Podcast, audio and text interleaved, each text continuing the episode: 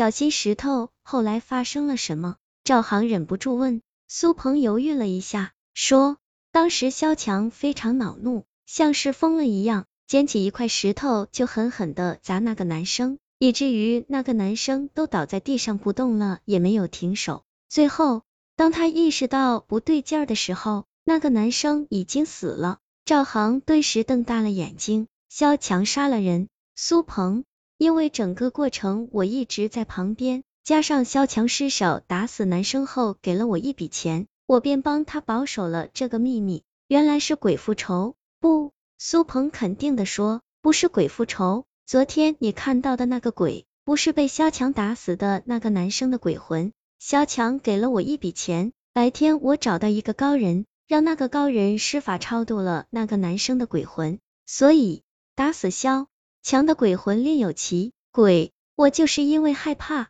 所以今晚才没有待在孝强身边，你害怕就出卖我，王八蛋！赵航心中想着。可是，既然那个男生的鬼魂已经被高人超度了，那么杀死孝强的会是谁呢？忐忑不安的熬了一夜，赵航也没有得出什么结论。天亮后，苏鹏找到赵航，我们要趁孝强的尸体被发现前将尸体处理掉，不然不好解释。赵航本来不想再参与这件事，但苏鹏从口袋里掏出一沓钱，再加上各种祈求，他还是跟着苏鹏去了出租屋，处理好尸体，两个人回了寝室。苏鹏在寝室里左看看右看看，然后在孝强的床上翻找了起来。不一会儿，他神情一凝，站直了身体。赵航急忙看去，发现校墙的窗角竟然散落着一些沙石。难道是这些沙石闹的？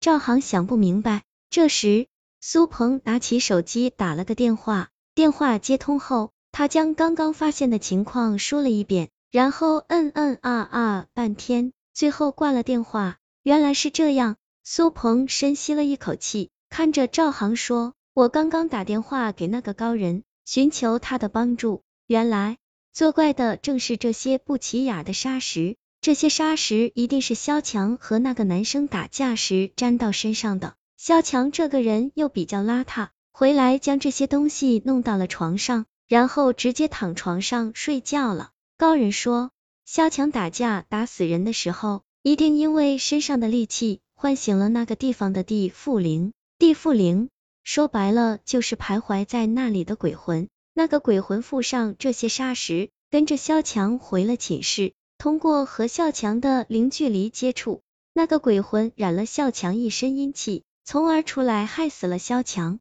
赵航听得目瞪口呆。苏鹏接着说，虽然这个鬼是萧强引来的，但为了以防万一，我们最好还是将他消灭。高人告诉了我解决的方法，将床上的东西全部埋起来，然后用黄表纸镇压。阴谋，赵航和苏鹏一起将校墙床上的被褥。枕头都包了起来，带到了学校的后山上。处理完这些，赵航回到宿舍，却怎么也不敢推门进自己的寝室了。他走了几个同班同学的寝室，结果有一个寝室里的一个人去网吧通宵了，于是他找个理由住了进去。夜里，赵航躺在床上不敢睡觉，但前两晚都没怎么睡好，所以很快他就挺不住了。他闭上眼睛想要睡觉。却发现自己已经两天没有洗漱了，浑身难受异常，而他的洗漱用具又都在自己的寝室。在床上翻滚了一阵儿，赵航实在不舒服，只好下了床。另一张床上的同学已经睡了，赵航叹了一口气，只能自己一个人回那可怕的寝室。走廊里静极了，走到自己的寝室门前，赵航的心砰砰乱跳起来，随即他安慰自己。自己本来就与这个恐怖事件关系不大，鬼魂完全没有理由找自己。就在他刚要推门的时候，突然听到里面传来了一阵轻微的呻吟声，这声音太熟悉了，和那晚萧强发出来的惨叫声几乎一样。赵航心中涌上一股不安，急忙推开了门。寝室里，一个黑影正在床上翻滚。赵航急忙打开灯，惊恐的一幕顿时跃入他的眼帘。床上躺着一个男生，那个男生赵航认识，是他的好朋友肖安。此时的肖安除了脸能让人认出来，浑身上下已经没一处好地方了，而他的身下有个黑影在紧紧的抱着他，张着血盆大口，一口一口的啃着他身上的血肉。赵航已经吓傻了，再也不敢待下去，转身跑出了宿舍楼。到了外面，吹着冷风，赵航茫然的站在操场上，不知该如何是好。他不知道那个鬼为什么会出现在自己寝室自己的床上，也不知道那个鬼会不会追上来。为了以防万一，他从地上捡了一块大石头拿在手里。就在赵航茫然无措之时，前面不远处突然走来一个黑影。那个黑影走着走着停了下来，抬头看着眼前的宿舍楼，借着月光，赵航发现那竟然是苏鹏，而苏鹏所看的地方似乎。就是赵航的寝室，顿时一个念头在赵航的心中升起，自己床上之所以会出现鬼，那是因为有人将沾染鬼魂戾气的石头或者其他东西放在了自己的床上。肖安平时和他自己的室友相处并不好，每次回来晚了不想打扰室友，就会借宿赵航的寝室。一定是肖安见自己床空着，就睡了自己的床，误打误撞成了替死鬼。而这一切的幕后黑手正是苏鹏。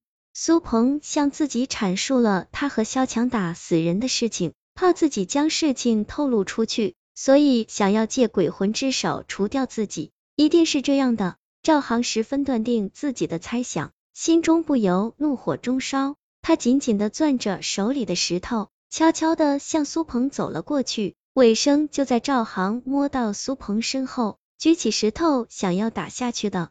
时候，突然感觉自己的身子动不了了。与此同时，苏鹏也感觉到了身后的异常，急忙转过了身。见赵航举着石头，苏鹏立刻退了几步。你你要干什么？赵航发现苏鹏并不是在对自己说话，而是对着自己身后的人。他慢慢的转过头，见到了抓着自己手腕的人，那竟然是萧强。萧强和苏鹏本来关系就好。没想到萧强变成鬼后，依然和苏鹏狼狈为奸，这下完了。赵航绝望的想着，没成想萧强夺下赵航手中的石头，居然向苏鹏走了过去。你别以为你做的事情可以瞒天过海，死后我找到那个打死我的鬼，才知道事情真相，是你偷偷将带有鬼魂利器的砂石放在我身上，从而害死我的。萧强吼道。而现在，我要用碗头。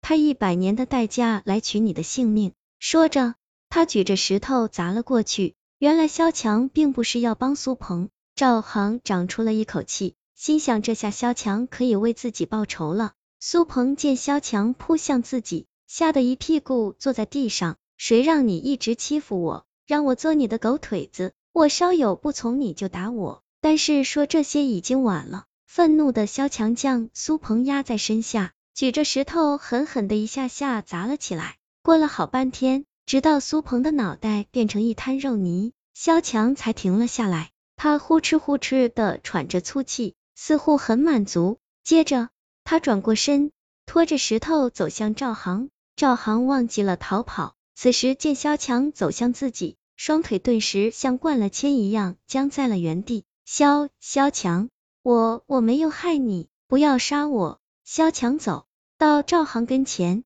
将染了鲜血和脑浆的石头递到赵航眼前。你放心，你是好人，我不会害你。这个石头上面沾染了你的阳气，现在又沾染了苏鹏的阴气。如果不尽快处理，苏鹏会找上你。见对方是在救自己，赵航急忙问：我我要怎么处理石头？将它埋在学校西北角，那里阴气重。可以很快将石头上你的阳气覆盖，这样苏鹏就无法找到你了。好，赵航忍着恶心接过石头，转身便走。萧强看着赵航的背影，脸上露出阴谋得逞的鬼笑。